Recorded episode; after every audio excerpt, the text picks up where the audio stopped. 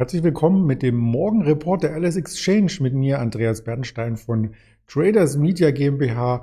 Und äh, ja, ganz dynamisch starten wir in die Woche. Ich war gestern schon hier auf dem Kanal zu sehen, weil es gestern auch Kurse gab. Ich bringe das Puzzle mal ein Stück weit gleich äh, zusammen, denn ähm, das könnte ja durchaus äh, für den einen oder anderen verwirrend gewesen sein, was sich da ereignet hat. Doch zuvor die Themen des Tages mit den Folien.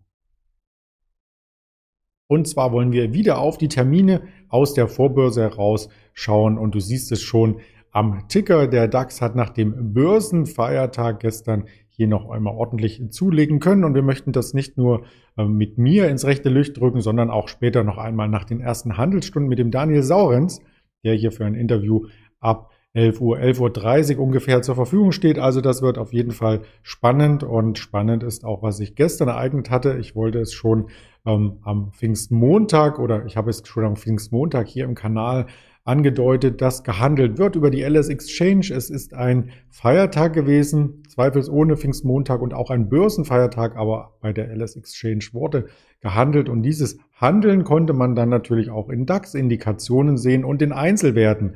Und da stand gestern Abend bereits der DAX auf einem neuen Rekord hoch, außerbörslich, wie gesagt, 15.564 das alte Rekordhoch oder das aktuelle. Wir haben ja noch nicht 9 Uhr. Das aktuelle Rekordhoch liegt bei 15.538 Punkten.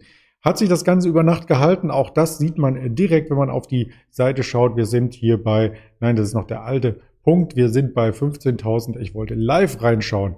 So war es, genau. Deswegen hier die kurze Verwirrung. Und zwar wollte ich hier live reinschauen. Da sieht man nämlich, dass wir aktuell bei 15.000 587 Punkten sind. Und ja, das ist ein Indexstand, ähm, der noch ein Stück höher ist als gestern. Und wenn man hier zurückspult, das ist hier als äh, Vortag klassifiziert, ist aber dann der Freitag gemeint 15.451. So sind wir rund 130 Punkte über dem Freitagsschluss in 22 Uhr. Das wollte ich hier sozusagen mitgeben. Und ähm, das ist auch die Kernaussage, die wir heute mit in den Markt nehmen. Und beim Rückblick auf die letzte Woche haben wir dasselbe Fazit wie vor einer Woche zuvor, nämlich eine kaum Bewegung per Wochenclose.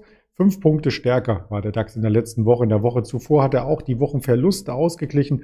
Und diese Wochenverluste, die kamen vornehmlich dadurch, dass wir nämlich schon ein Rekordhoch hatten, dieses aber abverkauft wurde. Das ist eben diese 15.538 gewesen. Das bleibt also spannend, wie das Ganze sich hier darstellt. Das ist der mittelfristige DAX-Chart. Und äh, wenn wir hier in diesem Bereich 15.600 knapp darunter öffnen, haben wir ein erneutes Rekordhoch und es bleibt abzuwarten, ob es auch an dem Handelstag mit einer roten Kerze endet, wie hier gesehen und wie hier bei 15.501 Punkt gesehen. Also sehr, sehr spannend auf jeden Fall die Eröffnung heute am Dienstag.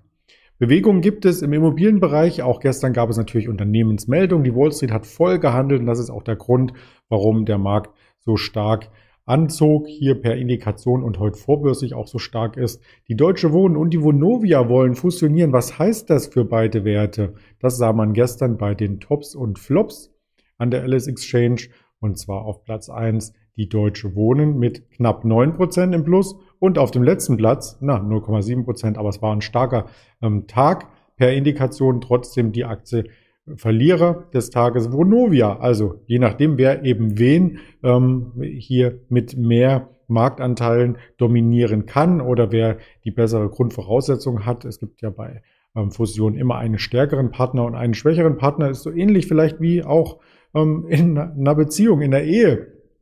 Und äh, da will ich aber nicht weiter ausschweifen, sondern wollte das nur mal mitgeben, dass diese beiden Aktien sich unterschiedlich entwickelt haben auf diese Meldung und wir können uns diese Aktien auch sehr gerne einmal live anschauen und die haben wir dann natürlich auch über die Startseite hier in den Tops und Flops Deutsche Wohnen. Jetzt 15 Prozent zum Freitagsschluss sogar.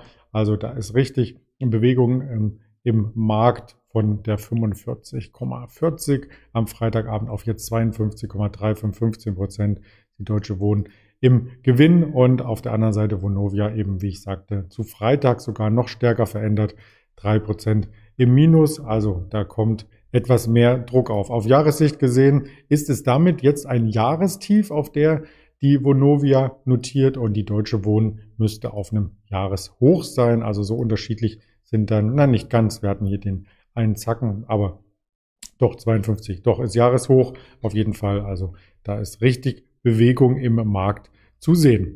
Das waren so die Meldungen, die uns hier erst einmal beschäftigt haben aus der Vergangenheit. Nun schauen wir, was sich heute noch ereignet. Es gibt von AutoZone gibt es Quartalszahlen von Einhell, von Intuit auf jeden Fall und von Nordstrom Inc. Das dürfte spannend werden. Die großen Quartalszahlen sind schon durch, also die ganzen Tech-Giganten aus den USA, die haben wir schon gesehen. Aber wir haben auch Zahlen aus dem Konjunkturbereich und da beginnt 8 Uhr das Bruttoinlandsprodukt aus Deutschland sich zu entfalten, muss man schon sagen. Also die Prognose ist ähm, ja wie vorherig etwas schlechter beim Wachstum. Das Bruttoinlandsprodukt will noch nicht so richtig anziehen, aber das sind ja auch rollierende Werte aufs Quartal und aufs Jahr bezogen. Klar, dass die noch einmal im Minus sind und was positiv gesehen wird, das ist der IVO Geschäftsklimaindex 95,5 wird hier prognostiziert, also leicht stärker als noch vor einem Monat. Diese Zahlen kommen monatlich mit den Geschäftsaussichten und der aktuellen Beurteilung und dem Geschäftsklima an sich, also drei Zahlen, die man im Auge behalten muss. Der Immobilienpreisindex wird am Nachmittag 15 Uhr veröffentlicht aus den USA, 16 Uhr das Verbrauchervertrauen Conference Board. Und das sind die Themen, die uns heute äh, beschäftigen, die wir auch noch einmal ausführlicher darstellen auf unseren Social Media Kanälen Spotify, Apple, Deezer, YouTube, Twitter, Apple Podcast. Habe ich was vergessen? Facebook habe ich, glaube ich, vergessen. Und damit sind wir hier gut für den Markt vorbereitet. Ich wünsche ganz viel Erfolg heute zum vielleicht ersten Handelstag in dieser Woche und bedanke mich für die Aufmerksamkeit. Bis später mit Daniel Saurens, Ihr Andreas Bernstein.